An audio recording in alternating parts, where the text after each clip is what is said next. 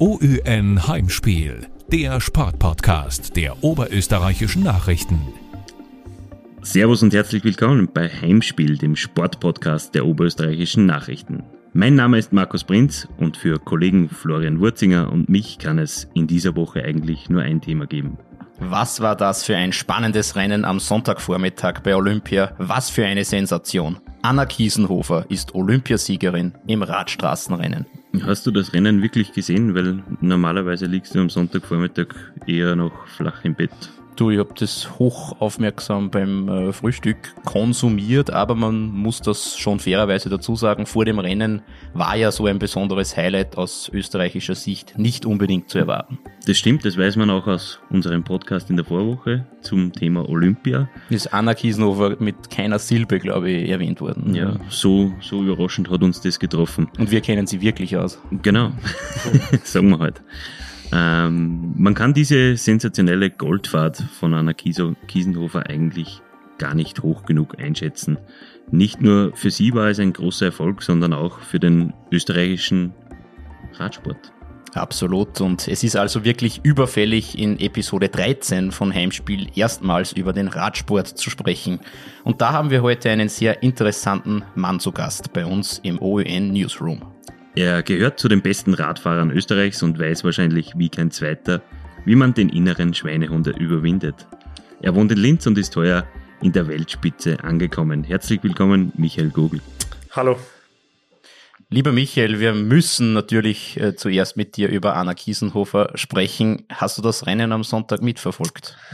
Definitiv. Also ich habe mir vorgenommen, dass ich das Rennen dann live im Fernsehen äh, mir anschaue. Äh, ich habe mir aber ehrlich gestehenderweise nicht vorgenommen, dass ich mein Training dann so lang verschiebe, äh, weil ich wollte eigentlich äh, schon am Rad sitzen, aber wie die Anna dann mit elf Minuten Vorsprung äh, im Fernsehen beobachtet habe, habe ich gewusst, okay, das muss ich nach hinten verschieben. Nur um das nochmal einzuordnen, eine Mathematikprofessorin, die den Radsport nur neben der Arbeit eigentlich betreibt, ähm, also quasi Amateurin ist, ähm, holt Gold im Straßenrennen, obwohl ihr das Einzelzeitfahren eigentlich weit lieber ist. Das ist doch unfassbar. Ja, das ist unfassbar, aber ich glaube, ähm, den ganzen Damen am Start ist ein Riesenfehler unterlaufen und zwar haben sie die Anna einfach nicht richtig einordnen können und ähm, ich, ich kenne die Anna äh, seit 2016, da war sie extrem stark unterwegs, auch auf internationaler Bühne hat aber dann den professionellen Radsport wieder verlassen. Ähm, aber da habe ich schon mitgekriegt, äh, wie äh, extrem professionell die Anna arbeitet äh, im Radsport. Natürlich ähm, ist sie ja Mathematik-Dozentin etc. etc. Aber ähm, ich glaube, äh, das, was jetzt natürlich diese Fairy Tale Story ist, dass eine Amateurin da die Weltelite deklassiert, ähm, das stimmt ja, natürlich, aber ich glaube, die Anna, und das weiß sie auch selber, die arbeitet äh, hochprofessionell. Und ich glaube, ansonsten ist so eine Leistung auch gar nicht möglich. Die Taktik von Kiesenhofer war ja besonders mutig. Sie hat es äh, schon sehr bald die Flucht nach vorne gesucht und ist die letzten 40 Kilometer überhaupt alleine gefahren. Äh, wie oft geht denn sowas gut? Die Wahrscheinlichkeit, dass man mit so einer Taktik scheitert, ist doch wesentlich höher, oder? Ja, definitiv. Und äh, da haben da Anna verschiedene Faktoren in die Karten gespielt. Ähm, zum einen ein dezimiertes Fahrerfeld bei Olympia, speziell äh, im Damenrennen waren nur 67 Damen am Start, ähm, aber äh, also vier Mann-Team, vier Frau-Teams maximal. Ähm, und mit den hochfavorisierten Niederländerinnen ähm, haben quasi die anderen Teams die ganze Verantwortung weggeschoben auf die Niederländerinnen. Und die Niederländerinnen, die sind halt irgendwie ins Rennen gegangen und haben sich gesagt, ja, wir schauen einfach einmal. Und die Anna Kiesenhofer, äh, ich weiß nicht, ob sie, sie hat vielleicht geträumt davon, dass die Taktik so aufgeht, aber ja, dass man dann wirklich elf Minuten Vorsprung kriegt, äh, das ist ja das Tüpfelchen am I, sage ich einmal, und da habe ich dann eigentlich selbst wie es 100 Kilometer vom Ziel war, wirklich an, an den Sieg geglaubt, weil ich habe ihre Fluchtgefährtinnen gesehen äh, und vom Tritt her und so weiter war die Anna mit Abstand die stärkste und ja, ähm, das war halt ein riesengroßer Fehler, den die Anna perfekt genützt hat. Wie ist es, wenn man als starker Fahrer in der Gruppe fährt und plötzlich reißt vorne jemand aus? Geht man da davon aus, dass man, dass sie eh wieder zurückfallen oder haben sie die Anna einfach unterschätzt? Ja, ganz bestimmt. Also äh, das hat man auch in den Interviews nach dem Rennen gehört, äh, dass die wenigsten ähm, ja irgendwie die Anna überhaupt beim Namen gekannt haben und das war ja ganz großer Vorteil. Ähm, aber ja, im, im, im Straßenradsport ist es eigentlich sehr üblich, dass eine Ausreißergruppe am äh, Start wegfährt. Äh, Im Herrenrennen haben die Ausreißer sogar, ich glaube, 19 Minuten Vorsprung maximal gehabt. Also das ist nichts Außergewöhnliches. Aber ja, durch diese Konstellation dann hinten mit den äh, kleineren Teams äh, im Damenrennen äh, war das dann quasi ein Ding der Unmöglichkeit, das Loch wieder zuzufahren, weil die haben sie, wie gesagt, die Verantwortung hin und her geschoben und ja, die Anna hat das ganz großartig ausgenutzt. Was auch noch dazugekommen ist, ist, dass es bei Olympia ja keine Funkverbindung zum Betreuerauto gibt. Das hat Anna Kiesenhofer definitiv auch in die Karten gespielt. Wie findest denn du die Entscheidung, im wahrscheinlich äh, wichtigsten Rennen auf dieses essentielle Hilfsmittel zu verzichten? Also ganz grundsätzlich äh, muss ich sagen, äh, ich habe da persönlich kein Problem damit. Ähm, es ist bei den Weltmeisterschaften und bei Olympia oder Europameisterschaften ganz normal. Also man muss sich von vornherein darauf einstellen. Das war jetzt auch ähm, ja im Herrenrennen nichts anderes und ähm, ja meiner Meinung nach ist da den Niederländern als Topfavorit einfach ein organisatorischer Fehler passiert, weil man muss dann einfach hergehen und sagen, okay, wie können wir die Information bestmöglich äh, ins Rennen überbringen? Äh, das funktioniert mit Betreuern vom Streckenrand. Ähm, ja, die anscheinend hat die Kommunikation von den Motorrädern nicht so gut funktioniert, aber auf das äh, darf man sich dann als Betreuerteam nicht verlassen und das ist der nächste Fehler, der meiner Meinung nach da für die anderen Nationen passiert ist und ja. Ja, uns freut es natürlich. Ähm, wir haben eine Olympiasiegerin. Wir haben einen Tour de France Etappensieger mit Patrick Konrad. Was glaubst du, bringt das einen Aufschwung für den österreichischen Radsport? Ja, ich hoffe natürlich, dass das ein Aufschwung äh, von Substanz ist, sage ich jetzt einmal. Ähm, die Erfolge, äh, die sie jetzt schon die letzten Jahre angebahnt haben. Ähm, man, wir sind äh, wirklich äh, starke Truppe jetzt im Ausland äh, unterwegs. Ähm, ja, kann ich nur zum Beispiel auch Felix Großschatten erwähnen, Gregor Mühlberger, Eda Patrick, äh, Konrad. Äh, ja, die Erfolge haben sie angebahnt, jetzt ist der große Durchbruch da und ähm, man kann nur hoffen, dass, dass das äh, für eine positive Welle sorgt im Radsport. Ist es nicht schon alleine positiv, wenn man ähm, von, den, von der Sponsorengewinnung vielleicht äh, das, das Ganze sieht, dass der Radsport durch den Olympiasieg, durch den Etappensieg bei der Tour de France vielleicht einen höheren Stellenwert bekommt? Ja, das kann man sich natürlich nur wünschen. Ähm, ich weiß, dass äh, Sponsorengewinnung im Radsport extrem schwierig ist. Das hat da mit dem Geschäftsmodell äh, zum tun, das im Radsport herrscht. Da geht es auch um Fernsehrechte etc. Also ist jetzt nicht so wie im Fußball, dass da ähm, die Teams und die Mannschaften äh, ja lukrativ an den Fernsehrechten mitschneiden. Und das ist ein Riesenproblem. Äh, das ist aber ähm, wie soll ich sagen, das, das kann man jetzt nicht so kurzfristig lösen. Und ähm, von dem her, ja, wäre es jetzt trotzdem wünschenswert, dass äh, eben Sponsoren äh, ja aufmerksam werden auf, auf die österreichischen Jungs und dementsprechend dann auch groß einsteigen. Also wir werden jetzt auch groß einsteigen. Und bevor wir uns deiner eigenen Karriere widmen, ähm, möchte ich jetzt noch den Versuch wagen, dass du unseren Hörern vielleicht ein paar Fachbegriffe aus der Welt des Radsports erklärst. Kollege Florian Wurzinger wird dich da jetzt mehr oder minder abprüfen. Genau, so hart wird die Prüfung für dich mit Sicherheit nicht sein, aber ein paar Begriffe gibt's einfach, ohne die wir wahrscheinlich gar nicht weiterreden brauchen. Äh, der erste ist zum Aufwärmen für dich Peloton. Ja, genau, als Peloton wird das, äh, das Fahrerfeld bezeichnet, äh, immer das Hauptfeld. Es gibt äh, die Ausreißer, die sind meistens vorne und dann ist das Peloton dahinter, also das ist das Hauptfeld im Straßenrennen. Der zweite Begriff, den wir uns da notiert haben, ist Domestik. Genau, der Domestik, das ist der klassische Helfer. Das heißt Wasserträger, ähm, den Kapitän aus dem Wind halten, äh, ja, äh, Flaschen, wie gesagt, vom Auto nach vorne bringen oder Verpflegung. Äh, das ist die Aufgabe des Helfers, des Domestiken. Dritter Begriff, Gruppetto. Ja, das Gruppetto, das ist eine ganz interessante Geschichte und zwar ähm, bei so großen Rundfahrten wie der Tour de France, da gibt es den äh, sogenannten Autobus, in dem man einsteigt, sobald man abgehängt ist. Ja. Und das ist das Gruppetto.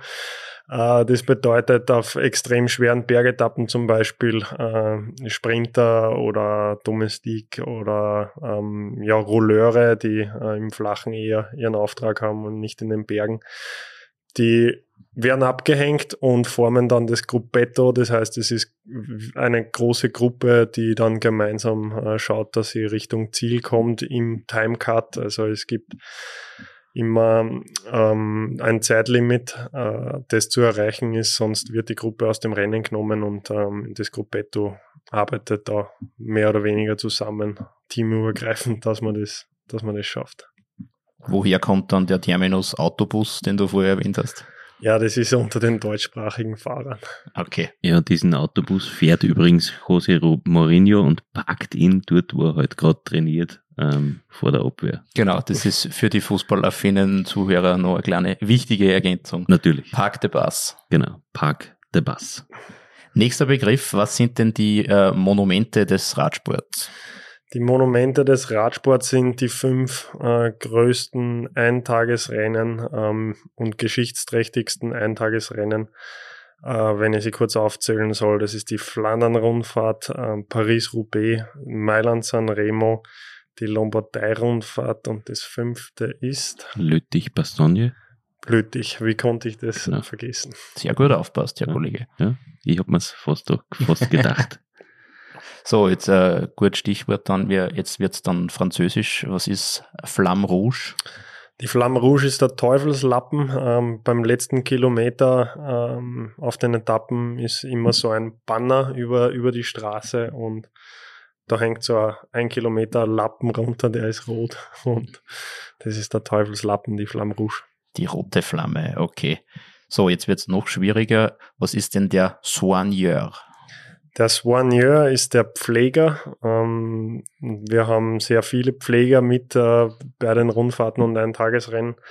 Ähm, der hat zum einen die Aufgabe, uns Fahrer zu massieren und äh, physiotherapeutisch etc. zu betreuen. Ähm, Verpflegung herrichten fürs Rennen. Äh, dann werden die Koffer eingesammelt, äh, wenn wir die Hotelorte wechseln. Ähm, das sind so die Aufgaben des Pflegers. Und zum Abschluss noch der Mainstream-tauglichste Begriff Grand Tour. Grand Tour, das bedeutet, ähm, also das sind die drei großen Rundfahrten, äh, die es im Jahr gibt. Das ist der Giro d'Italia, die Tour de France und die Vuelta España. Ähm, die dauern alle drei über drei Wochen und ähm, sind die längsten und äh, größten Rundfahrten, deswegen Grand Tour. Das war äußerst souverän. Bestanden. Bestanden. Ja, Sehr gut. Mehr als bestanden. Mit, Ja. mit Auszeichnung bestanden. Äh, Stichwort Grand Tour. Du hast ja zur Tour de France eine spezielle Beziehung. Heuer hast du nach einem Sturz in den Alpen aufgeben müssen. Was ist da genau passiert? Ja, genau. Ich glaube, das war auf der neunten Etappe oder achten Etappe. Ähm, das war ja nach dem Start ist ähm, Berg hochgegangen, dann dementsprechend auch wieder runter. Und auf regennasser Fahrbahn bin ich ähm, ausgerutscht und äh, gestürzt bei hohem Tempo, habe mir dann äh, das Knie verletzt äh, und auch diverse andere Sachen. Aber ja, ich habe dann probiert weiter. Das hat dann auch Gott sei Dank funktioniert, aber das Knie hat sich dann im Laufe der nächsten Etappen äh, sehr entzündet und war dann unmöglich, noch äh, die Rundfahrt weiterzufahren. Musste dann deswegen aussteigen. Du sprichst es an, du bist ein ziemlich harter Knochen, bist die nächsten Etappen noch angegangen. Wie, wie hart sind Rad, Radfahrer generell?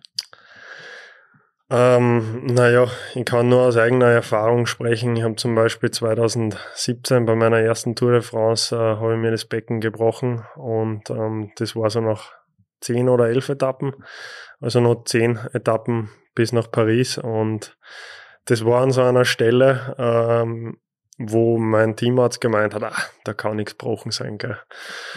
Und jetzt bin ich dann schon vier Tagen unter höllischen Schmerzen weitergefahren und ähm, irgendwann habe ich dann gesagt, okay, äh, Herr Doktor, es ist genug, ich muss mir das jetzt anschauen lassen. Und dann sind wir auch zu dem Röntgenbus gegangen, weil bei, den, äh, bei der Tour de France gibt es einen Röntgenlastwagen, der äh, fährt mit und ist immer in, im Etappenzielort, weil so viel passiert. Und die Ärzte und äh, äh, ja, haben sie dort dann auf Französisch ziemlich zu unterhalten begonnen und dann habe ich gewusst, das heißt nichts Gutes und war dann das Sitzbein gebrochen und ähm, ich habe mir dann gedacht, okay, jetzt bin ich vier Tage gefahren, ohne dass ich es gewusst habe. Jetzt sind es noch sechs Tage bis nach Paris, ist meine erste Tour de France. Ich möchte unbedingt fertig fahren und ähm, ja, das habe ich dann auch gemacht. Ähm, man muss betonen, äh, es war das Zeitfahren am Samstag und Sonntag die Paris-Etappe, das kann man ein bisschen ausklammern. Also habe ich zu mir selber gesagt, ich muss nur vier Tage überstehen, dann, dann habe ich es geschafft. Das Sitzbein bei einem Radfahrer. Ja, genau. Also, also das Schlimmste, was passieren kann eigentlich. Ich, ich, ich, ich nehme an, es, ist, es gehört zu den unangenehmsten Sachen, ja. Die Tour de France war heuer eine der regenreichsten oder unwirtlichsten von, von den Wetterbedingungen her und gleichzeitig äh, natürlich wahrscheinlich in Korrelation dazu äh, eine der sturzreichsten zu Beginn.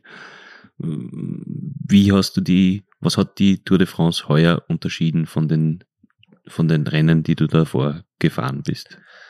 Also die, die Tour de France hat eigentlich ein Alleinmerkmal äh, sozusagen. Ähm, es ist einfach das, nervöseste Rennen im, im ganzen Jahr. Ähm, die Fahrer stehen extrem unter Druck. Ähm, Sponsoren wollen Ergebnisse etc. etc.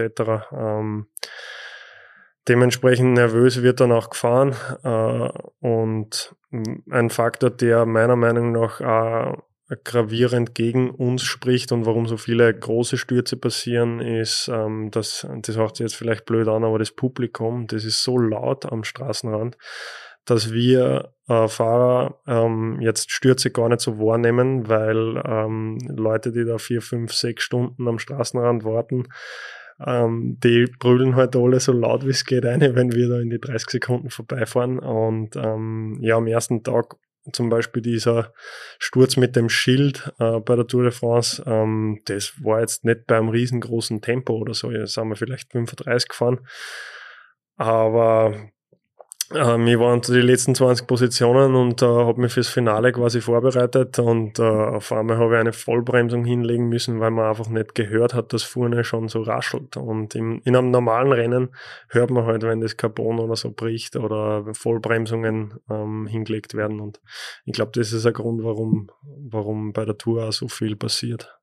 Man muss dazu sagen, das war ein Fan, der seine Großeltern gegrüßt hat und dadurch äh, irgendein Fahrer ist beim Schild angekommen und dadurch ist ein Massencrash dann entstanden. Also unglaublich bitter für das gesamte Fahrerfeld eigentlich. Ja, genau. Also es sind da, ich schätze jetzt einmal 50 Fahrer zu Boden gegangen. Ähm, das war wirklich ein Debakel und nur durch einen Zuschauer ausgelöst, der ein Schild reingehalten hat in die Kamera und übersehen hat, dass wir schon kommen und hat dann einen Fahrer touchiert und der ist ins Feld gestürzt.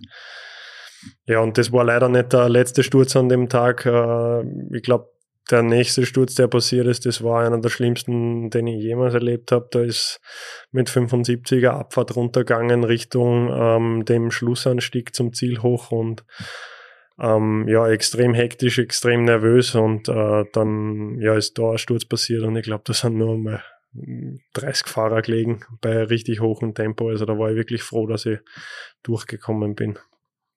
Vor allem bei so einem Tempo, ähm, da können Stürze ja de facto eigentlich nicht, nicht leicht ausgehen, sondern da bei 70, 75, das ist, man weiß, wie schnell das ist, wenn man zum Beispiel in ein Cabrio fährt.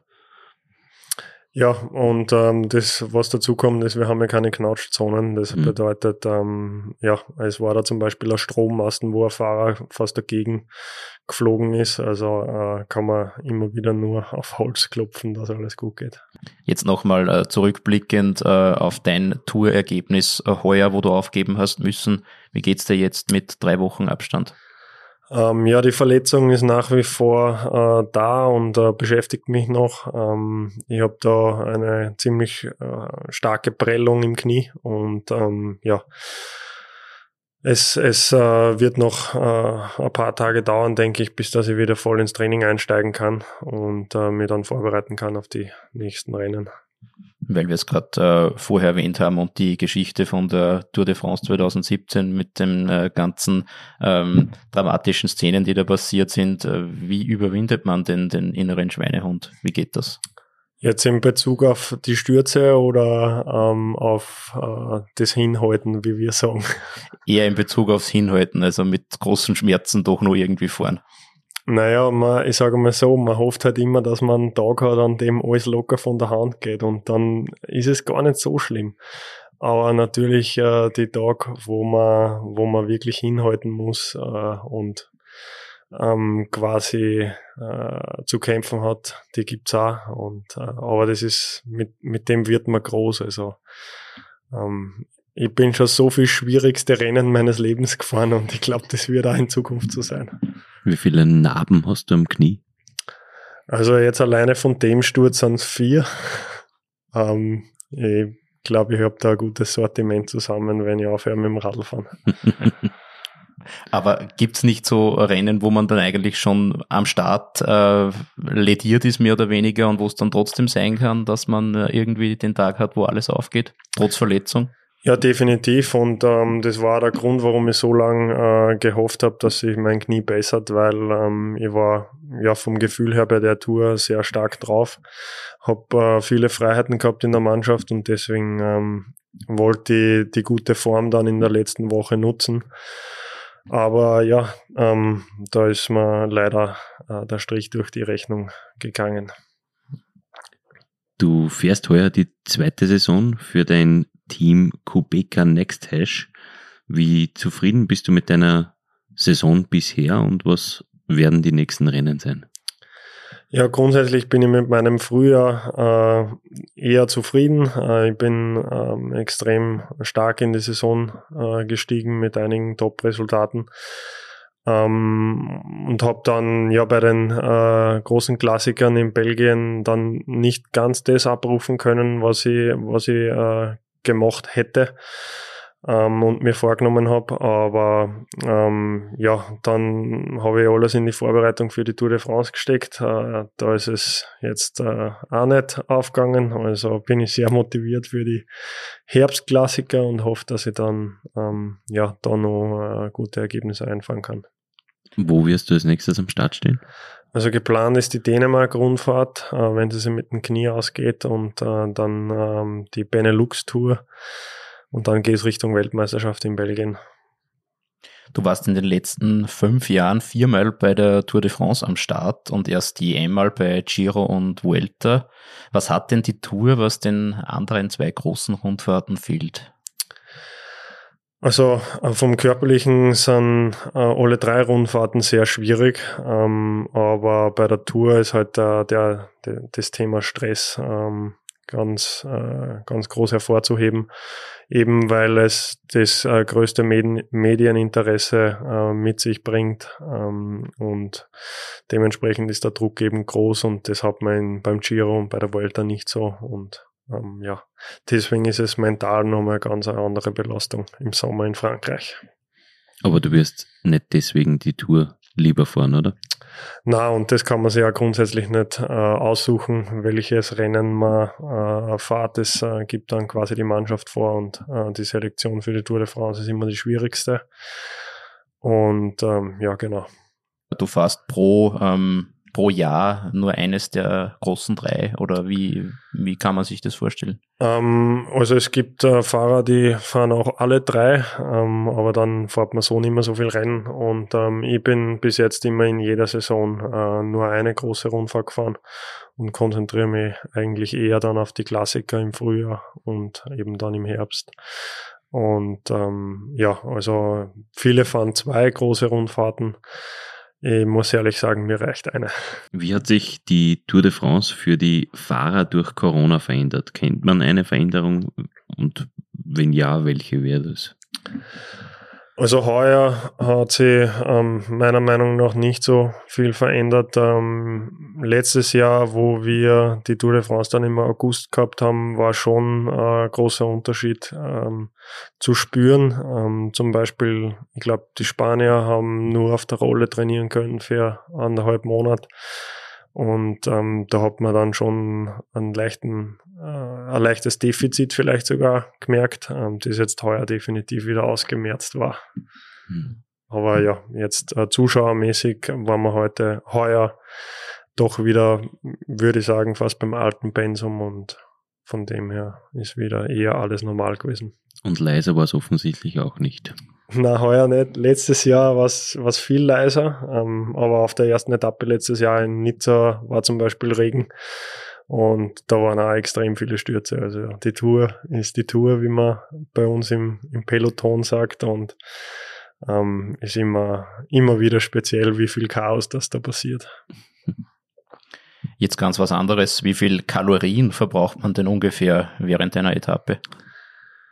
Also das kommt natürlich äh, stark darauf an, ähm, was die Etappe für Profil hat und wie lang das ist. Aber ich würde jetzt einmal ja so im Groben für mich äh, ein Tagespensum von so 4.500 bis 5.000 Kalorien schon ähm, anschlagen und ähm, ja, man muss viel Appetit mitbringen während so einer Rundfahrt, aber das ist bei mir meistens kein Problem. Viel Appetit, dass du diese Kalorien wieder zu dir nimmst, quasi als Regeneration, wenn man so will. Ja, genau. Und das ist ähm, auch wirklich ein Prozedere, das ist eingetaktet bei uns. Ähm, im Prinzip, äh, wir arbeiten da mit Ernährungsberatern etc. zusammen, die uns ähm, die Tipps geben, beziehungsweise, ja, ich bin jetzt zehn Jahre Profi und, und ähm, man weiß natürlich auch, was einem äh, da, was man da machen soll. Ähm, vom Frühstück bis ähm, kurz vor der Etappe, während der Etappe, nach der Etappe, da gibt's, äh, ja, hat jeder Fahrer irgendwie sein Protokoll und ähm, ansonsten, ja, da darf, da dürfen keine Fehler ähm, sich einschleichen, weil äh, das bezahlt man dann ähm, direkt am nächsten Tag. Was isst man da, wenn man so fragen darf? Ähm, also ich kann zum Beispiel, mein Frühstück ist meistens Haferbrei äh, und äh, ein Omelette mit zwei Eiern, äh, Avocado dazu.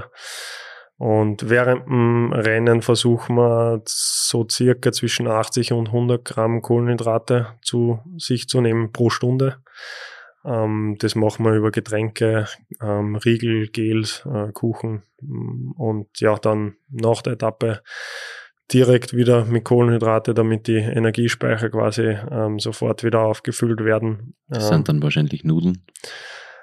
Das noch vor den Nudeln im Bus äh, gibt schon die erste Kohlenhydratbombe in Form von einer Trinkflasche. Die gibt der, der Sonneur direkt im Ziel. Und ähm, genau nach dem Duschen gibt's dann Reis, Pasta etc. Am, am Weg ins Hotel im Bus.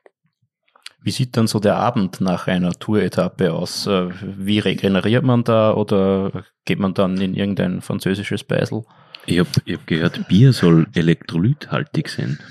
Das ja. hört man auf jedem Sportplatz. Ja, gell? so ist es. Ja, wir haben sogar einen Biersponsor im Team, antialkoholisch, und ähm, die sind sogar im Kühlschrank im Bus. Also wer möchte, kann da äh, gerne zugreifen. Aber wie gesagt, ja, wenn man ins Hotel kommt, dann äh, sind die Zimmer schon eingeteilt äh, und das äh, müssen die Sonneure machen und ähm, dann gibt's eine Massage ähm, und äh, später dann Abendessen. Und äh, wir sagen so, so, wenn du nicht am Rad sitzt, dann hast du zu sitzen und im besten Fall zu liegen. Und so regeneriert man am meisten. Mhm. Also es wird nicht mehr laufen gegangen. Naja, gut. Die Leistung ist ja dann schon erbracht. So gesehen ist das versch verschmerzbar wahrscheinlich. Genau. Wie ist es so gemeinsam im, im, mit Radsportgrößen wie zum Beispiel Froome oder, oder Cavendish im selben Peloton zu fahren? Ja, worüber spricht man?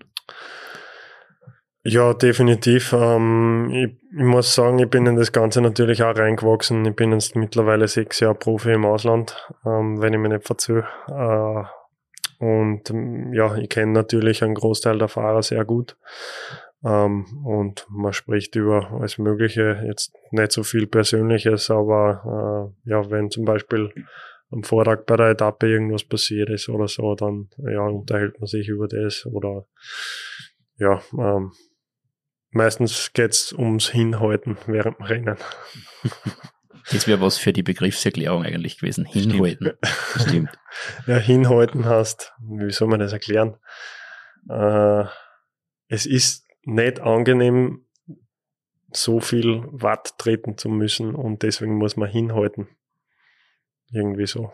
Noch einmal zu deinen Konkurrenten. Wie viel Vertrauen hast du denn in sie, wenn du mit ihnen in einer großen Gruppe fährst? Kann ja sein, dass ein kleiner Fehler von Fahrern oder eben von Zuschauern, wie wir vorher gerade angesprochen haben, zu Massenstürzen führen könnte. Ähm, ja, definitiv äh, schon ein großes Vertrauen, aber ähm, Stürze passieren einfach und äh, wenn jetzt nicht irgendwer grobe Fahrlässigkeit macht, dann ähm, dann wird, wird das auch akzeptiert, ist ja logisch. Ähm, ich muss auch ehrlich sagen, bin immer wieder fasziniert, wie viel, dass wir eigentlich stehen, sozusagen. Also ähm, es gibt so viele unglaublich brenzliche Situationen, ähm, wo irgendwie Fahrer bei Topspeed vorm Sprint ähm, sie mit den Schultern aufeinander lehnen und beide verreißt den Lenker und äh, sie stürzen trotzdem nicht und äh, lösen dann eine Kettenreaktion aus. Also die, die Fahrqualität im Peloton ist schon, also im internationalen Peloton ist schon wirklich äh, immens und ähm, wenn jetzt jemand einen groben Fehler begeht, dann ähm, ja, dann wird es normalerweise auch angesprochen und ähm, der wird dann normalerweise auch damit konfrontiert. Und so herrscht da schon ein Respekt, obwohl wir uns ja auf den letzten Kilometern trotzdem nichts schenken. Du hast es angesprochen, es sind noch ein paar Tage, bis du wieder in den Regeltrainingsbetrieb einsteigen kannst. Wie schaut dann so eine regelmäßige äh, Trainingswoche von dir aus, wenn du jetzt nicht verletzt bist oder eingeschränkt bist? Also ähm, der Hauptteil meines Trainings findet am Rad statt. Ähm, am Ergometer. Äh, nein, nicht am Ergometer, sondern draußen. Ich bin jetzt nicht so der große Ergometer-Fan. Ähm, ich ziehe mir im Winter gern warm an, anstatt auf der Rolle zu fahren. Rolle ist bei uns ähm, quasi sowas wie ein Ergometer, nur wir spannen das eigene Rad ein. Und ähm, ich würde sagen, dass ich im, eine normale Woche sieht bei mir so mit 25 Trainingsstunden am Rad aus und äh, dann gibt's noch Core-Training für die äh, Körpermitte. Äh, da werden Sit-Ups und ähnliches gemacht und ähm, ja, äh, ich freue mich schon wieder, wenn ich äh, voll ins Training einsteigen kann. Wie viele Kilometer fährt man da? In ähm, so einer Woche? Boah, das ist auch schwierig zum sagen, das habe ich jetzt gar nicht im Kopf, weil auf das äh, schaue ich nicht so wirklich, aber am Ende des Jahres kommen meistens so um die 30.000 Kilometer zusammen. Mhm. Das fahren die meisten mit dem Auto nicht, muss man sagen. Ja. Anna Kiesenhofer rechnet sich hier gerne aus, wie viele Watt sie treten muss, um diverse Kräfte zu überwinden, hat sie oftmals betont. Wie viel Watt trittst du an der Schwelle? Also ähm, das ist eine Frage, die kann ich eigentlich äh, nur schwierig beantworten. Ähm, aber wenn ich jetzt in, in Topform bin, so wie es heuer im Frühjahr zum Beispiel war, dann äh, bin ich irgendwo wahrscheinlich um die 420 Watt die halt schon über einen längeren Zeitraum fahren kann. Und da muss ich halt dann auch hinhalten. wie viel trainierst du alleine und wie viel in der Gruppe? Ähm, ja, durch das, dass äh, in Österreich äh, oder in der näheren Umgebung ähm, nur einen anderen Radprofi gibt. Äh, das ist der Felix, der Großschartner. Der wohnt, also wir sind quasi Nachbarn, 400 Meter voneinander entfernt. Ähm, durch das äh, trainiere ich eigentlich eher eher alleine oder mit ihm zusammen, ähm, wenn, wenn er zu Hause ist oder wenn ich zu Hause bin. Und ähm, ich würde sagen, dass wahrscheinlich 50-50. Also wenn man Gruppe in Felix und mich bezeichnet und alleine alleine ist, ja, 50-50.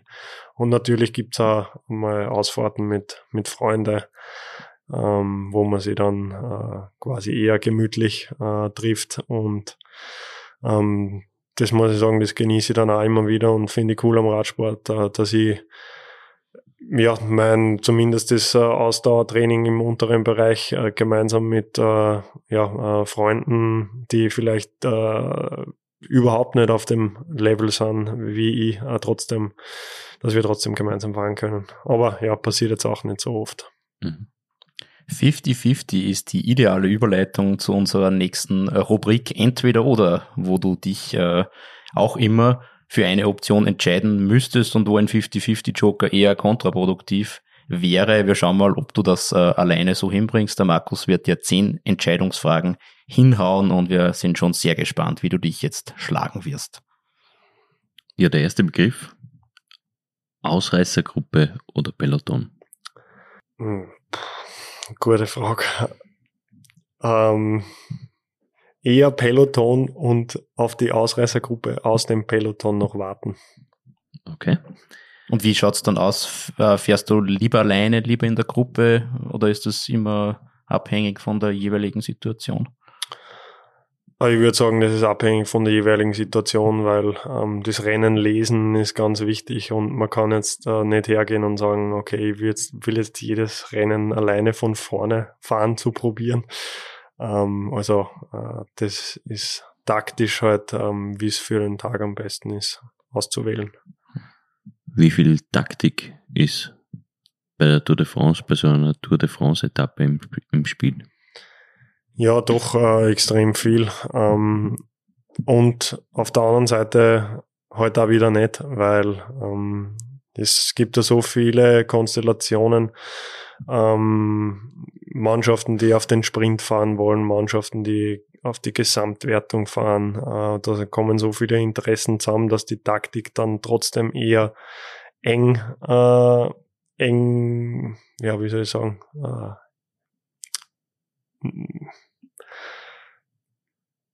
nicht so vielfältig ist, weil jeder weiß quasi, auf einer Sprintetappe wird es zum Sprint kommen. Außer es passiert das und das, dann weiß man, okay, jetzt ist das zu machen. Also, aber natürlich taktisch, äh, taktisch, wenn es jetzt um eine Ausreißergruppe geht ähm, und man äh, um den Sieg kämpft aus der Gruppe, dann ist die Taktik sehr wichtig, weil ähm, attackiere an der Stelle und probiere die anderen abzuschütteln oder an der Stelle, das ist dann, ähm, ja, kann, kann rennentscheidend sein. Also ähm, das zu wählen ist dann auch wieder äh, sehr wichtig und da ist die Taktik definitiv sehr wichtig. Wisst ihr im Vorfeld schon ähm, über das Streckenprofil genau Bescheid, wann ein Angriff jetzt kommen muss, kann oder wann eher nicht? Ähm, ja, also grundsätzlich äh, studiert man die Strecke jeden Tag im Vorhinein. Ähm, die Tour de France dauert zum Beispiel 21 Tage, also ähm, die kann man nicht im Vorhinein komplett fertig studieren, aber ähm, dann immer am Abend oder im, am Morgen vor der Etappe hat man nur Zeit. Und mittlerweile ist es auch so, dass die Strecke auf den Radcomputer abgespeichert wird. Das heißt, ähm, mir wird zum Beispiel angezeigt, okay, in drei Kilometern kommt jetzt auf 500 Meter Anstieg mit sieben Prozent im Schnitt. Ähm, das heißt, da ist die Technik, hat da auch Einzug äh, gehalten und ähm, von dem her weiß man dann schon besser, okay, dort kann es zum Angriff kommen oder ja, eben nicht. Okay. Dann gehen wir wieder zurück, glaube ich, zum entweder oder. Punkt 2, ja. Punkt 2, genau. Frühaufsteher oder Langschläfer? Äh, Langschläfer, wobei es momentan ziemlich schwierig ist, weil meine Freundin, die Susi, die fliegt äh, übermorgen nach Tokio und die steht gerade extrem früh auf. Dass sie dann keinen Jetlag hat. Genau, dass sie den abfedert, das ist der Plan. Wie schaut Ihr Tagesrhythmus gerade aus? Also wann, wann steht sie auf? 4 Uhr früh und äh, so um 8 schlafen. Also relativ sportlich für mich. Für einen Langschl äh, Langschläfer nicht sonderlich tauglich, muss ich sagen. Nicht unbedingt, ne? Mittlerweile fühle ich mich auch wie ein Langschläfer, wenn ich um 7 Uhr aufstehe. Also. ja, dann dauert der Tag länger. Genau. Mhm. Um das kurz zu ergänzen, deine Freundin Susanne Walli, die äh, in dem, im 400-Meter-Bewerb bei den Olympischen Spielen dann an den Start gehen wird, da kommen wir nachher dann auch noch kurz zu sprechen. Genau. Ähm, dann die nächste Auswahlaufgabe wäre Bergfahren oder Sprinten. Hügelfahren. also mir liegen eher kurze, spritzige Anstiege besser wie die langen Bergpässe und äh, von dem her würde ich mich äh, für das Hügelige entscheiden, weil Sprinten, ich bin jetzt auch nicht so schnellkräftig. Disc Brakes oder Felgenbremsen? Ähm, Disc Brakes, ähm, am Anfang war ich sehr skeptisch, aber mittlerweile bin ich äh, sehr überzeugt davon. Vielleicht kannst du das kurz er erläutern. Da gibt es ja eigentlich eine hitzige Debatte generell im Radsport. Was ist jetzt besser? Was sind die Vor- und Nachteile von Disc Brakes beziehungsweise Felgenbremsen? Ähm, ja, genau. Also vor äh, mittlerweile, glaube ich, zwei, drei Jahren ähm, haben die, sind, sind die Disc Brakes äh, eingezogen ins Peloton. Das heißt, die Radhersteller haben halt umgestellt auf äh, von Backenbremse auf Disc Brakes und ähm, ja, am Anfang hat es halt große Debatten gegeben, weil irgendwie anscheinend Verletzungen ausgelöst worden sind durch die Scheibenbremse ähm, und äh, durch quasi den Unterschied der Bremsvorgänge zwischen Backenbremse und Felgenbremse waren da große Diskussionen, weil die Disc Brake viel schneller äh, zum, also äh, mit der kannst du viel schneller bremsen und ähm, aber mittlerweile ist es meiner Meinung nach schon ein bisschen abgekühlt, die ganze Debatte und ähm, ich bin sehr happy mit der Disc Brake. Dann gehen wir weg vom Radsport. Bier oder Wein? Wein. Espresso oder Cappuccino? Espresso. Grand Tour oder Klassiker? Klassiker. Dann sind wir eigentlich wieder beim Radfahren, aber nicht beim Rennradfahren. Radfahren am Gehsteig oder Einhaltung der STVO? Unbedingt Einhaltung der STVO. Ich habe äh, gerade gestern bei einer lockeren Ausfahrt eine Mutti gesehen, die sie über den Gehweg äh, geschunden hat und ähm, ist, äh, die hat sich da selber keinen gefallen dann mit Ein- und Ausfahrten bei Häusern, äh, wenn da ein Auto rauskommt, ja, schaut schlecht aus. Aber wenn du vor der Hauseinfahrt rausfährst, dann machst du auch kein Handzeichen, oder? Äh, ich versuche grundsätzlich sehr korrekt mitzuverhalten im Straßenverkehr. Vorbild halt in allen Lebenslagen. Es gibt nur so das Klischee, dass Radfahrer eigentlich eh immer das machen, was, was wollen. Ähm, ja, und ich muss auch ehrlich sagen, ich bin, äh, ich bin, wenn ich mit einer Gruppe unterwegs bin, äh, fällt mir auf, dass die Profis eigentlich immer sehr gerne an die Regeln halten und äh, Hobbyfahrer es immer sehr eilig haben und von dem her ähm, mache ich die Leute dann sehr gerne darauf aufmerksam, wenn sie einen Schatz fabrizieren. Sieg bei der Tour de France oder Olympiagold? Olympiagold, weil Warum? Sieg bei der Tour de France, also Gesamtsieg ist unwahrscheinlich äh, und ein Etappensieg würde ich natürlich sehr gerne annehmen, aber Olympiagold ist, glaube ich, ja, äh, nochmal lässiger. Und wenn man den Gesamtsieg einem Olympiagold gegenüberstellt? Ja, dann den Gesamtsieg. Aber ja, durch meine äh, also Fahrercharaktereigenschaften äh, ist der sehr unwahrscheinlich bei mir. Aber ist ein Gesamtsieg bei der Tour de France das Größte, was man als Radfahrer erreichen kann? Ah, definitiv, ja. Und die zehnte und letzte Auswahlmöglichkeit? Schwerer Sturz oder positiver Dopingtest? Ähm, schwerer Sturz, äh, weil, ja, positiver Dopingtest, äh, erstens einmal sehr unwahrscheinlich bei mir, aber man, ähm, wenn man weiß, äh, gerade beim ARD zum Beispiel ist jetzt der Dokumentation reinkommen, dass man äh, wen anderen sehr einfach äh, positiv ähm, machen, also machen kann, äh, wen positiv machen kann. Ähm, und ich glaube, das ist der Albtraum von jedem, der einen sauberen Sport verfolgt. Ähm, von dem her würde da eher nur den schweren Sturz nehmen, aber es ist ein sehr harter Vergleich. Mhm. Doping ist ja generell ein leidiges Thema im Radsport. Wie präsent ist denn äh, das Thema für dich persönlich? Was bekommst du denn da mit? Also grundsätzlich äh, habe ich mir selber nie vorstellen können, äh, wie das abläuft ähm, im, in der obersten Liga des Radsports man hat.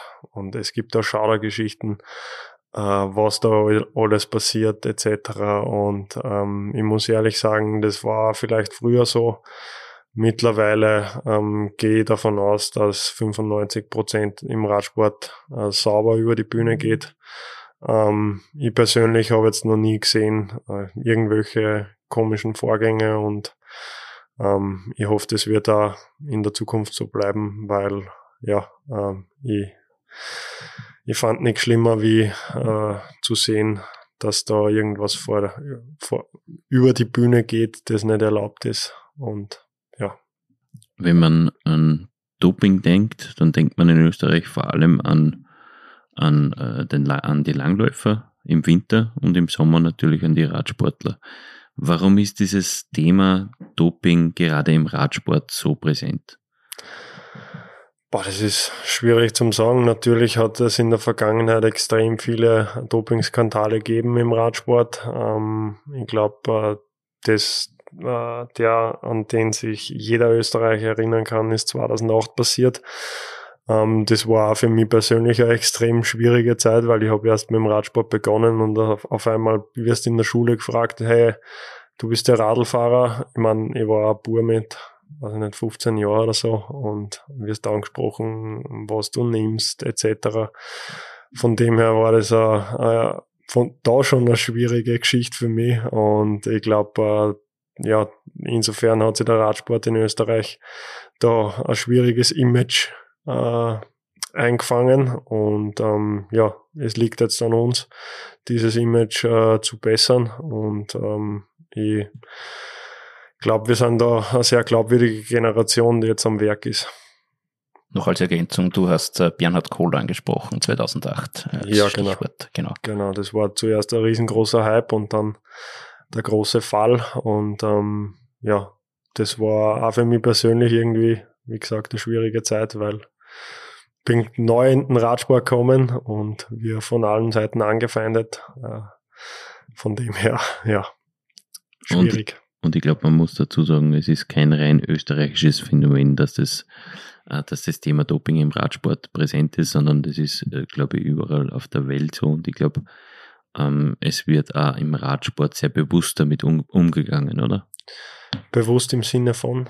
Bewusst im Sinne von ähm, ständige Dopingkontrollen. Ähm, das Thema an sich ist ja präsent. Ja, definitiv. Also ähm, ich glaube, der Radsport hat da äh, eine Vorreiterrolle übernommen im Kampf gegen Doping. Äh, das wird auch immer wieder von Dopingjägern äh, bestätigt, ähm, dass der Radsport da wirklich kämpft er für äh, saubere, äh, saubere Liga und ähm, ja, wie gesagt, ich gehe ich geh davon aus, dass der Großteil äh, wirklich sauber passiert. Ähm, es wird immer wieder schwarze Schafe geben und ähm, ich habe aber auch aufgehört, oder wie soll ich sagen, nicht aufgehört, aber wenn mir jemand jetzt aktiv anspricht, dann äh, berichte ich gerne über das Thema, aber ähm, ich äh, muss jetzt nicht herumrennen und äh, jedem erzählen, dass der Radsport sauber ist. Ähm, am Ende des Tages geht es darum, äh,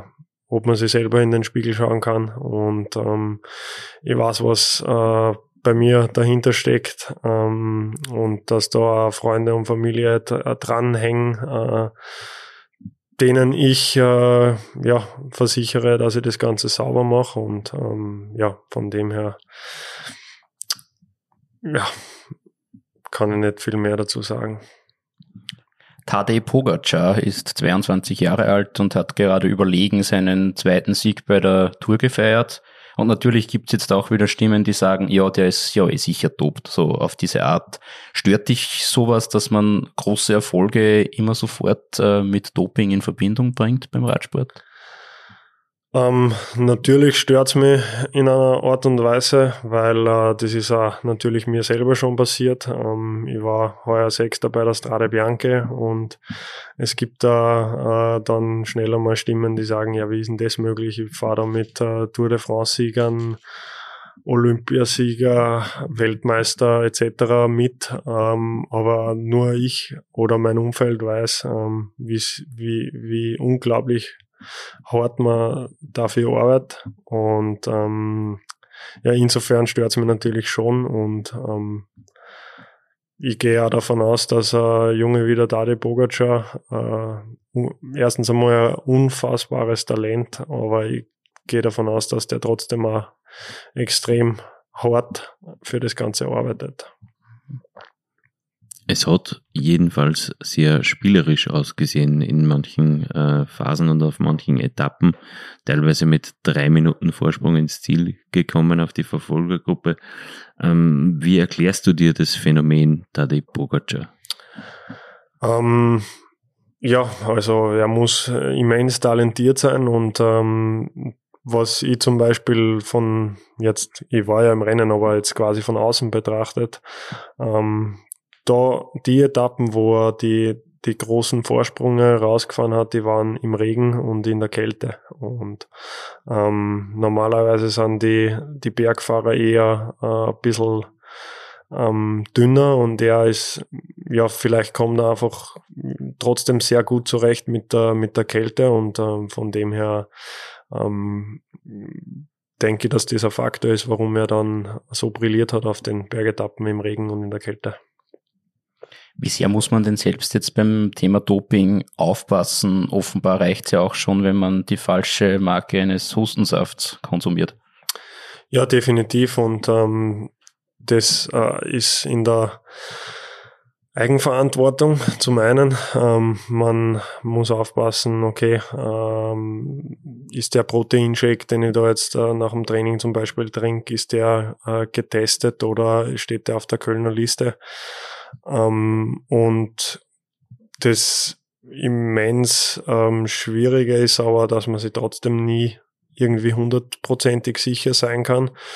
Und ähm, das gibt an natürlich Kopfzerbrechen, äh, speziell wenn man weiß, wie viel das da am Spiel steht, ähm, weil ähm, wenn da ja mal ein positiver Test zum Beispiel jetzt äh, auf taucht und man weiß für sich selber, man hat da nichts gemacht und es ist wegen ähm, was anderem passiert, zum Beispiel ein verunreinigtes Nahrungsergänzungsmittel.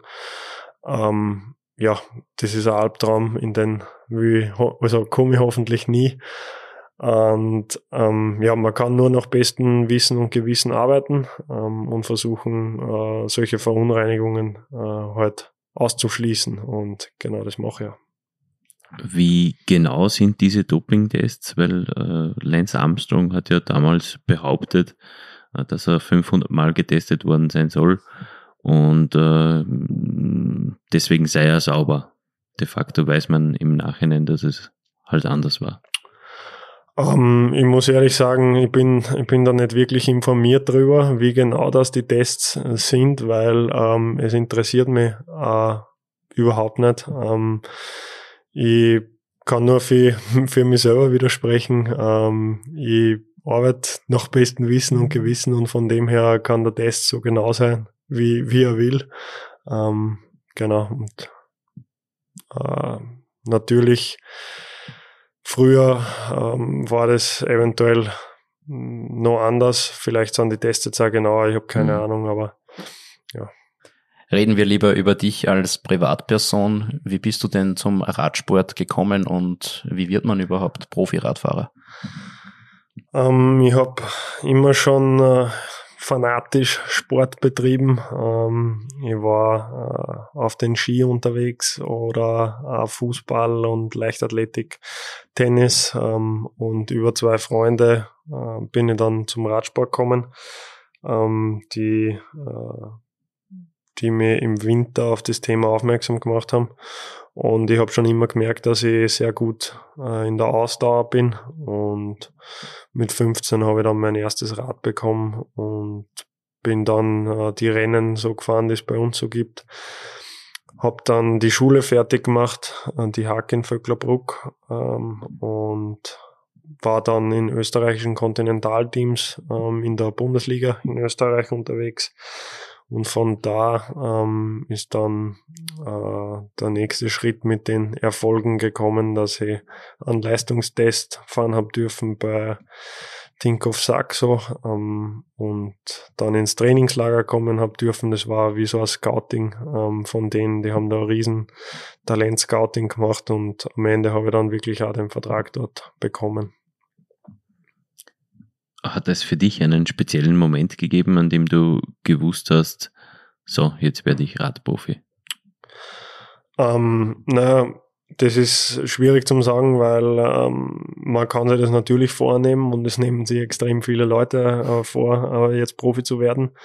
Ähm, und man, man, ja, ob man es dann schafft, ist die andere Frage. Und ähm, ich habe halt dann einfach extrem viel äh, dafür gearbeitet, das zu realisieren. Und ähm, eigentlich vom ersten Moment an, wo ich äh, mit 15 angefangen habe zum Radfahren, äh, wollte ich das eigentlich profimäßig betreiben, obwohl mir irgendwie nur der Horizont gefehlt hat, wie das Ganze dann im Ausland und so weiter abläuft.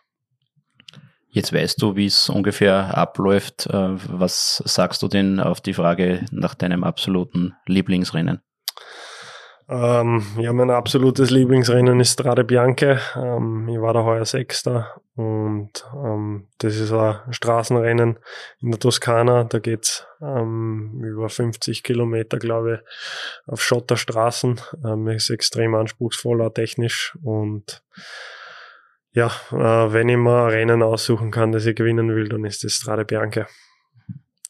War das gleichzeitig dein größter Erfolg bis jetzt, der sechste Platz? Ja, in der Konstellation, in, mit der das passiert ist, ähm, war es definitiv, glaube ich, die größte Leistung, äh, die, die ich am Radl fabriziert habe.